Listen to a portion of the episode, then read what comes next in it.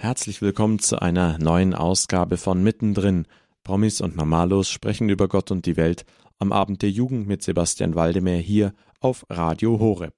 Auf dem Diözesanen Weltjugendtag, den die Jugend 2000 in München veranstaltete, sprach auch Andreas Schutti, der in Österreich als der Disco-König erfolgreich und bekannt wurde.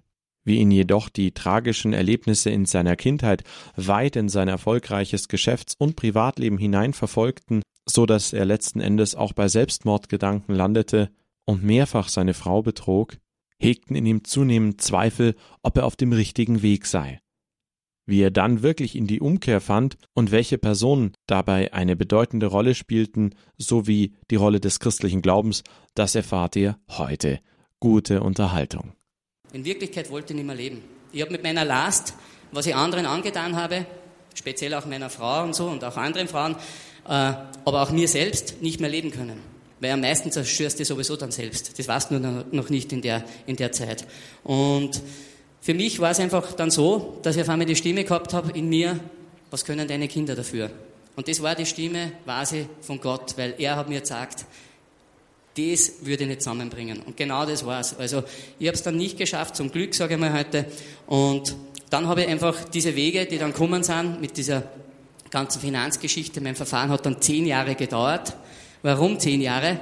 Das fragt man sich dann vielleicht. Da bin ich mittlerweile dann schon mit Gott gegangen. Ja, weil es gut war für mich, weil ich weiß, das war die einzige Rettung. Gott hat genau gewusst, das braucht zehn Jahre, bis ich meinen ganzen Müll von damals überhaupt richtig einordnen kann und dass ich auch wirklich frei bin und sonst hätte ich ja schon wieder sicher dazwischen durchgestartet. Und wir waren dann sehr wohl getragen oft und in dieser Zeit ist eines passiert, die Villa musste weg. Ich habe dann, das kürzt jetzt alles ein bisschen, alles verloren es ist wirklich alles den Bach runtergegangen mit vielen Fehlentscheidungen, die ich getroffen habe. Also ein Finanzverfahren fesselt dich natürlich auch, du kannst, bist nicht mehr so beweglich und es ist am Ende des Tages war es so, dass ich eigentlich pleite war. Ja? Auch die Villa musste weg. Aber es ist einfach immer wieder so gewesen in der Zeit, ich habe es euch erzählt, ich habe immer Angst gehabt früher, wie ich erfolgreich war. Und dann habe ich was kennengelernt in der Zeit, wo ich dann ausgelassen habe und ich habe eigentlich selbst aufgegeben, habe gewusst, ich kann nicht mehr. Und da habe ich immer schon, da habe ich schon geredet damals so von den spirituellen Büchern, mit Universum habe ich damals geredet, ja. Und eines Tages sitze ich dann auch in dieser Villa und so in, im Wintergarten und schaue so in den Sternenhimmel rauf und dann war für mich so ganz klar da, wieso redest du nicht zu Gott? Mhm. Habe ich gedacht, eigentlich eh, ist eh Gott. Und habe dann mit Gott zu reden begonnen. Und habe jeden Tag so mich wirklich lange zurückgezogen und habe immer versucht, mit Gott zu reden. In der Zeit war aber eine Zeit, wo ich mit meinem großen Ego, und mein Ego war ja so groß, wenn ich in einen Flieger eingestiegen bin und ich habe keinen Businessplatz bekommen, wollte gar nicht mehr fliegen, weil es könnte ja wer sehen, dass ich auf einem normalen Sitzplatz sitze. Man, pff, ist ja unglaublich. Ist unglaublich. Und nur, dass man sich ein bisschen vorstellen kann, wo ich gestanden bin. Und dann war es so, dass mein, mein Selbstwert weg war, komplett. Ich habe nicht einmal noch zu einer normalen Verkäuferin gehen können und habe die Kraft gehabt, ihr zu sagen, äh, ein Wursthemmel bitte. So weit bin ich gekommen. Ich war richtig am Boden. Und es war gut so, ja. Und ich sage nicht, dass das Gott gemacht hat. Ich sage, die Situation hat mir geholfen in meinem Leben. Das Ganze ist einfach dann ein Weg gewesen. Ein ziemlich langer. Und wie ich dann aus der Villa raus bin, raus müssen habe eigentlich, die haben wir noch verkaufen können dann, ist aber nicht mehr viel übrig geblieben, weil mittlerweile die Banken und alles, ich habe ein Burnout gehabt, ich habe nicht mehr wirklich arbeiten können, es war einfach, ja, ein Desaster zu dem Zeitpunkt. Aber eben, dieses Reden mit Gott hat mir in einen Frieden gebracht, dass meine Frau damals geglaubt habe, jetzt, jetzt dreht er durch, jetzt wird er verrückt, jetzt geht alles den Bach runter und der wird immer ruhiger und macht sich keine Sorgen. Früher bin ich herumgerannt und habe geglaubt, jetzt muss ich alles lösen. Und ich sage euch, ich habe Auffangen bekommen. Ich bin immer aufgefangen worden. Auf einmal habe ich gemerkt, da ist eine Kraft, die ich nicht verstanden habe noch zu dem Zeitpunkt, die mich trägt. Ja? Und dann sind wir eben umgezogen. Meine Kinder sind aufgewachsen, dann praktisch in dieser Villa mit Indoorpool und, und, und, natürlich Reinigungskräften und sie haben nie was tun müssen. Aber der Bauernhof hat vorher, wie wir dann einzogen sind in dem, weil da mittlerweile habe ich mit meinem Freund zusammen, haben wir wieder ein Lokal aufgemacht, äh, da war dazwischen aber alles weg. Und mit dem haben wir eigentlich unsere Versorgung gehabt und nach drei Monaten hat das Lokal dann zum Brummen angefangen, dann haben wir noch ein zweites aufgemacht und es hat funktioniert. Und es waren aber kleinere Konzepte und dann haben wir ein bisschen Geld beisammen gehabt und dann haben wir diesen Bauernhof gekauft. Und diesen Bauernhof habe ich zu ihm damals gesagt, machen wir das doch und bauen wir das um, weil ich natürlich für mich auch gedacht habe, wo ziehe ich jetzt hin und meine Kinder und alles. Und dann bin ich mit meinen Kindern dorthin gefahren, das war ein Rohbau und rundherum hat es wirklich wild ausgesehen. Und meine Kinder damals, die haben angeschaut, was ist jetzt mit meinem Vater los? Unglaublich. Jetzt von der schmucken Villa fahren wir da eine, komplett am Land, Erdhügeln und alles und Mäuse waren drinnen und nur der Fakt ist, wir haben dort, glaube ich, echt eine der schönsten Zeiten in Kürze erlebt dann. Also in, der, in, dieser, in dieser Zeit, sage ich, eine kurze, wirklich ganz schöne Zeit, wo wir oben gelebt haben, so auf 90 Quadratmetern, alle in einem Raum. Und wir haben geredet beim Einschlafen und alles. Und es war eigentlich echt getragen. Es war nur einfach anders. Und in dieser Zeit bin ich auch immer bei einem, Dach, äh, bei einem äh, Gärtner vorbeigefahren am Land draußen. Da war immer so innen der Drang da, ich soll zu diesem Gärtner hinfahren. Und beim ersten Mal bin ich hingefahren, habe gesagt, ob wir einen Termin machen können. Eigentlich habe ich schon andere Gärtner gehabt bis zu dem Zeitpunkt, die das eh machen hätten können von früher, aber es hat nicht sein wollen. Und dann ist er gekommen. Beim ersten Termin ist er gar nicht gekommen. Aus dem Ego heraus hätte ich nie im Leben einen zweiten Termin gemacht, früher, ja. Aber da war ich schon in der Veränderung. Und ich bin nur mehr hingefahren und habe gesagt, okay, kannst nicht vorbeischauen. Und dann ist er gekommen und er steht so da, ich rede mit ihm, ich erzähle ihm ein bisschen von meinem Leben. Und er sagt dann, er sagt zu mir, ich, ich schaue ihm eigentlich so an und er war so ganz ruhig und hat sich so gestreichelt in seinem Bart und, und ich sage dann, du bist aber chillig drauf. Eigentlich habe ich geglaubt, so im Gedanken, der raucht sicher Gras da am Land draußen und so. War aber nicht so. Äh, er hat gesagt, nein, ich lebe mein Leben mit Jesus und lese in der Bibel und bumm. Und ich habe eigentlich nur das Wort Bibel gehört. Ich habe zu dem Zeitpunkt jetzt Jesus noch nicht großartig irgendwie verstanden, aber ich habe gewusst, das war wie ein Blitzschlag, ich habe auf einmal gewusst, diese Bücher, die ich bisher gelesen habe, weil bis zu dem Jahr 2005 habe ich kein einziges Buch in meinem Leben gelesen, dann habe ich, weiß ich nicht, 100 oder 150 gelesen und ich war suchend, ich war hungrig, ich wollte einfach finden und ich habe nirgends das gefunden, in keinem spirituellen Buch, in keiner damals ja, esoterischen Büchern, ich habe nirgends das gefunden. Zwar ein bisschen Wahrheit, aber nie das, wo ich mir gedacht habe, das ist es jetzt. Ich bin zu Wahrsagern, Gurus und alles gegangen, habe, ja, ich habe alles probiert, ja. Und, aber da, da war für mich klar, dort finde ich die Wahrheit. Das ist das Buch, was ich gesucht habe. Für mich war das so klar. Und jetzt nehmt es einmal kurz her. Ihr wisst, was ich erzählt habe mit dem Oberleutnant, dass mir der die Bibel geschenkt hat. Und da zieht sich der, Gott, der, der Faden Gottes durch mein Leben eigentlich, ja, wie er versucht hat, immer mich zu erreichen. Nämlich, ich habe auf einmal das mit der Bibel da, hey, mir hat ja dieser Oberleutnant der Bibel geschenkt. Die ist irgendwo in einem Umzugskarton, habe sie gesucht und auch gefunden. Dann habe ich wieder angefangen, im Alten Testament zu lesen, von vorne, wie man halt ein Buch beginnt zu lesen, haben wir gedacht, und wieder war es so, boah, was ist das alles, verstehe doch nicht. Aber diesmal hat Gott schon einen Plan dahinter gehabt. Natürlich eh immer schon, aber dieser Plan war jetzt perfekt. Es ist einfach, wie wir zuerst bei den Lied gehört haben, ja. Seine Wege sind perfekt. Die Nachbarn waren auch Christen. Und dort hat es so Hauskreise gegeben, wo sie sich getroffen haben. Und auf einmal hat der eine, der eine Gärtner hat das den einen Nachbarn erzählt und hat gesagt, du weißt die, du, wie die so unter Christen ist, der Kind, glaube ich, also, der wäre vielleicht interessiert. Und dann ist er halt so, so gewesen, dass wir die zu diesem Hauskreis eingeladen haben und ich bin dann, ja, bin ja freundlicher Nachbar, man muss ja Nachbarn kennenlernen, bin dort hingegangen, der erste Hauskreis, sitzen sie da dort und beten und, und, und singen Lieder und ich habe Schweißausbrüche gehabt, denke, boah, was mache ich da? Ich wollte am liebsten raus und davonlaufen. Meine Gedanken waren natürlich eine Katastrophe. Ist klar, dort wo ich gestanden bin, ich habe mit denen überhaupt nicht umgehen können. Und ich habe mir geschworen, ich gehe da nie wieder her. Nächsten Mittwoch bin ich wieder dort gesessen, übernächsten und wieder und wieder. Es war einfach eine Kraft in mir, die mich hinzogen hat, das war nicht ich. Versteht ihr, wie meine? Es war, ich war schon so getragen dann und in Kürze, muss ich ganz ehrlich sagen, hat mir dann einer gesagt, wie ich so meine Geschichte einmal erzählt habe, das klingt wie beim verlorenen Sohn. Ja? Und dann habe ich in der Bibel den verlorenen Sohn gesucht und habe einfach, bin auf den gestoßen und wie ich das gelesen habe, ist eigentlich für mich klar gewesen, Wahnsinn. Also ich habe einfach da Gottes Herz gesehen und für mich war einfach, da habe ich wirklich Rotz und Wasser geweint und für mich war das dann ganz schnell so, dass ich verstanden habe, ohne dass mir da großartig Menschen was erzählen haben müssen, was Jesus Christus überhaupt bedeutet. Ja? Und in meiner Zeit damals war es nicht so, dass ich ich bin römisch-katholisch aufgewachsen, es war nicht so, dass ich im Religionsunterricht so großartig viel über Jesus gehört hätte. Eigentlich so gut wie nichts, muss ich ganz ehrlich sagen. Weil ich habe ich hab gewusst, okay, ist einer am Kreuz rum, aber so richtig, vielleicht hat mich auch zu wenig interessiert, kann auch sein. Ja?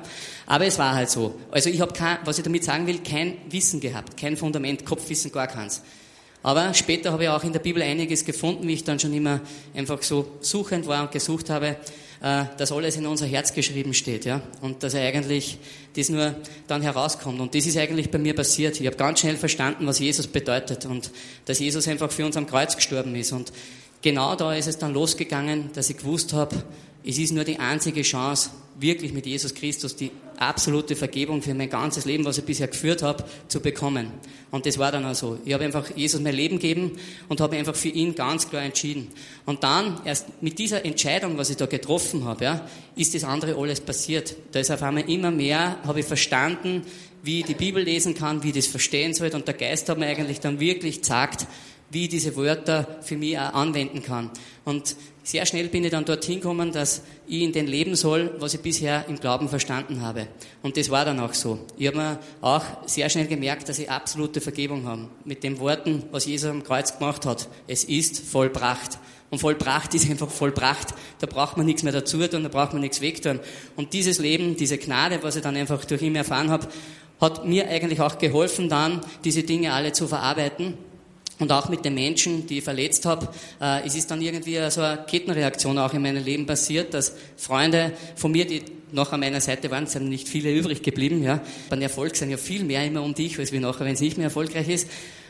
Ihr hört mittendrin, Promis und Normalos sprechen über Gott und die Welt am Abend der Jugend mit Sebastian Waldemar hier auf Radio Horeb. Heute hört ihr den zweiten Teil des Bekehrungs- und Lebenszeugnisses von Andreas Schutti, der in Österreich als der sogenannte Disco-König bekannt und berühmt wurde.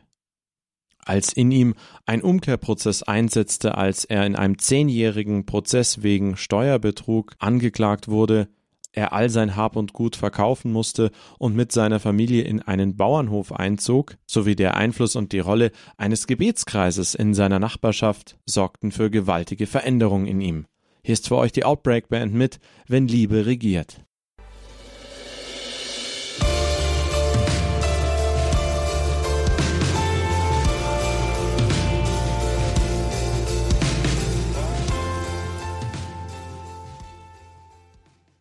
Das war die Outbreak Band mit Wenn Liebe regiert. Ihr hört mittendrin, Promis und Normalos sprechen über Gott und die Welt am Abend der Jugend mit Sebastian Waldemar hier auf Radio Horeb.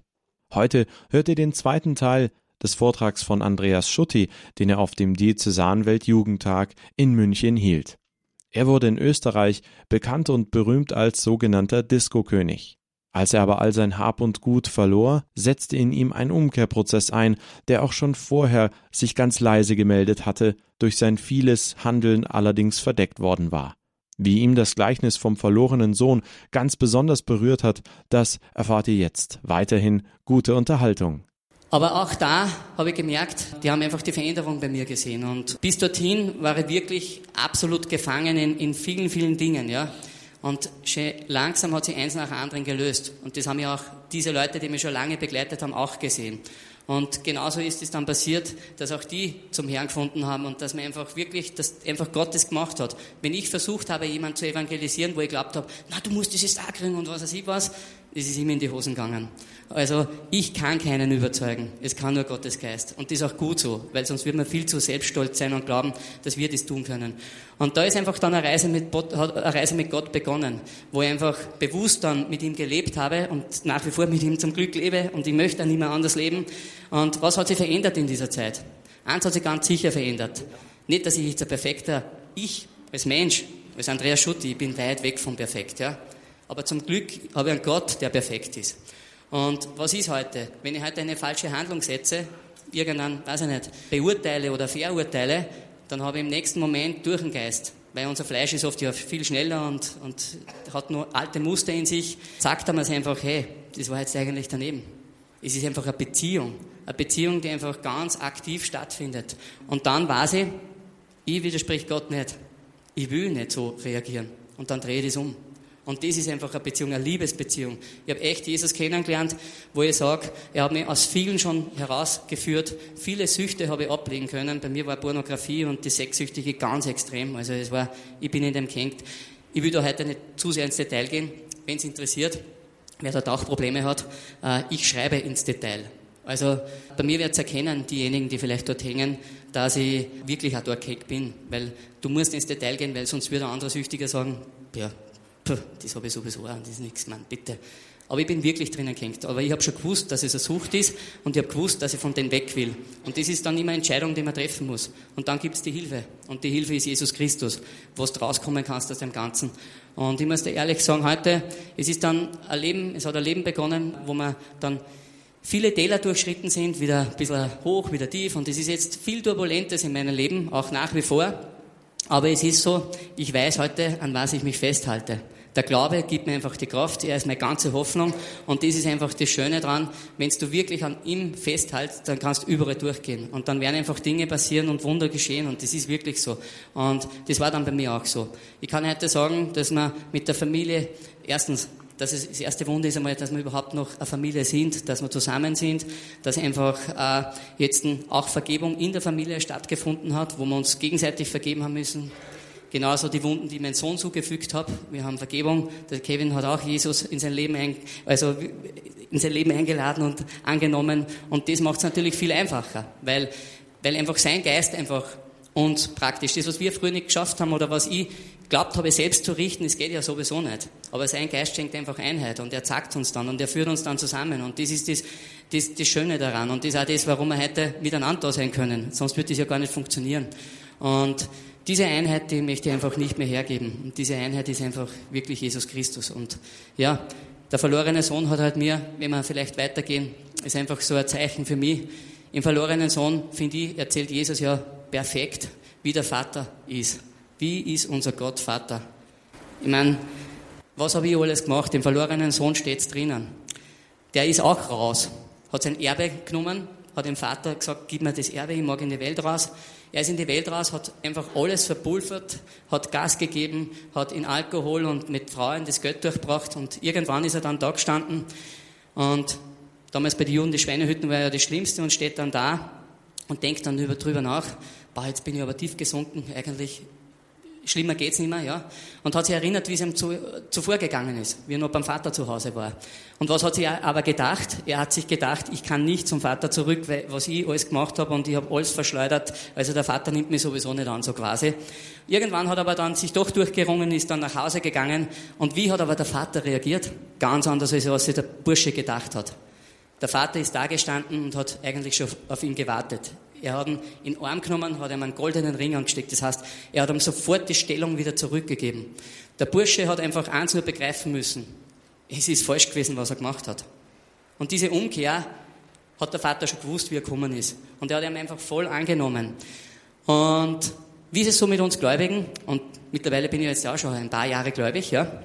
Und wie ist es so, wenn wir sehen, wenn so, so richtig raue Typen, wilde Hunde, die ein Leben führen und ich war die ganze Zeit immer schon brav vielleicht, ja, ich eh nicht, aber ich meine jetzt dieser Sohn, der zu Hause geblieben ist, wisst ihr, über den schreiben wir ja auch im Lukas, ja, der ist zu Hause geblieben und das war immer so der Brave, der hat keine Sünde gemacht und der hat dann gesagt, ah, und ich, ich habe nie eine Party feiern können, mir hast nie ein Kalb gegeben und ja, und der Vater sagt dann, ja, aber dir ist ja immer gut gegangen, ja.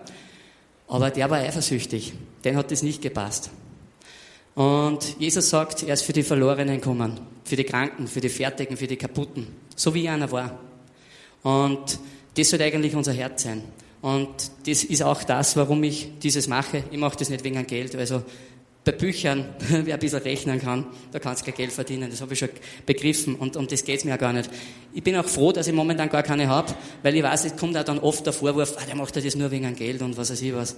Mir ist es einfach eine Herzensangelegenheit. Ich nütze dieses Leben, was früher war. Gott nützt es, dass ich einfach erzählen kann, was Jesus Christus in einem Leben tun kann und dass er wirklich ein Leben um 180 Grad ändern kann.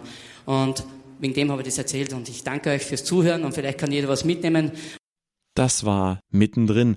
Promis und Normalos sprechen über Gott und die Welt am Abend der Jugend mit Sebastian Waldemar hier auf Radio Horeb. Heute mit dem zweiten Teil des Bekehrungszeugnisses des österreichischen Andreas Schutti, der dort bekannt und berühmt wurde als der sogenannte Disco-König. Wie er vom Erfolg und einer haltlosen Kindheit geprägt in ein heilloses Chaos stürzte und durch Jesus Christus wieder einen Ausweg fand, das habt ihr heute gehört. Wenn ihr euch die heutige Ausgabe erneut anhören möchtet, geht auf unsere Website www.hore.org. Dort findet ihr im Bereich Jugend unter Podcast auch die heutige Ausgabe von Mittendrin.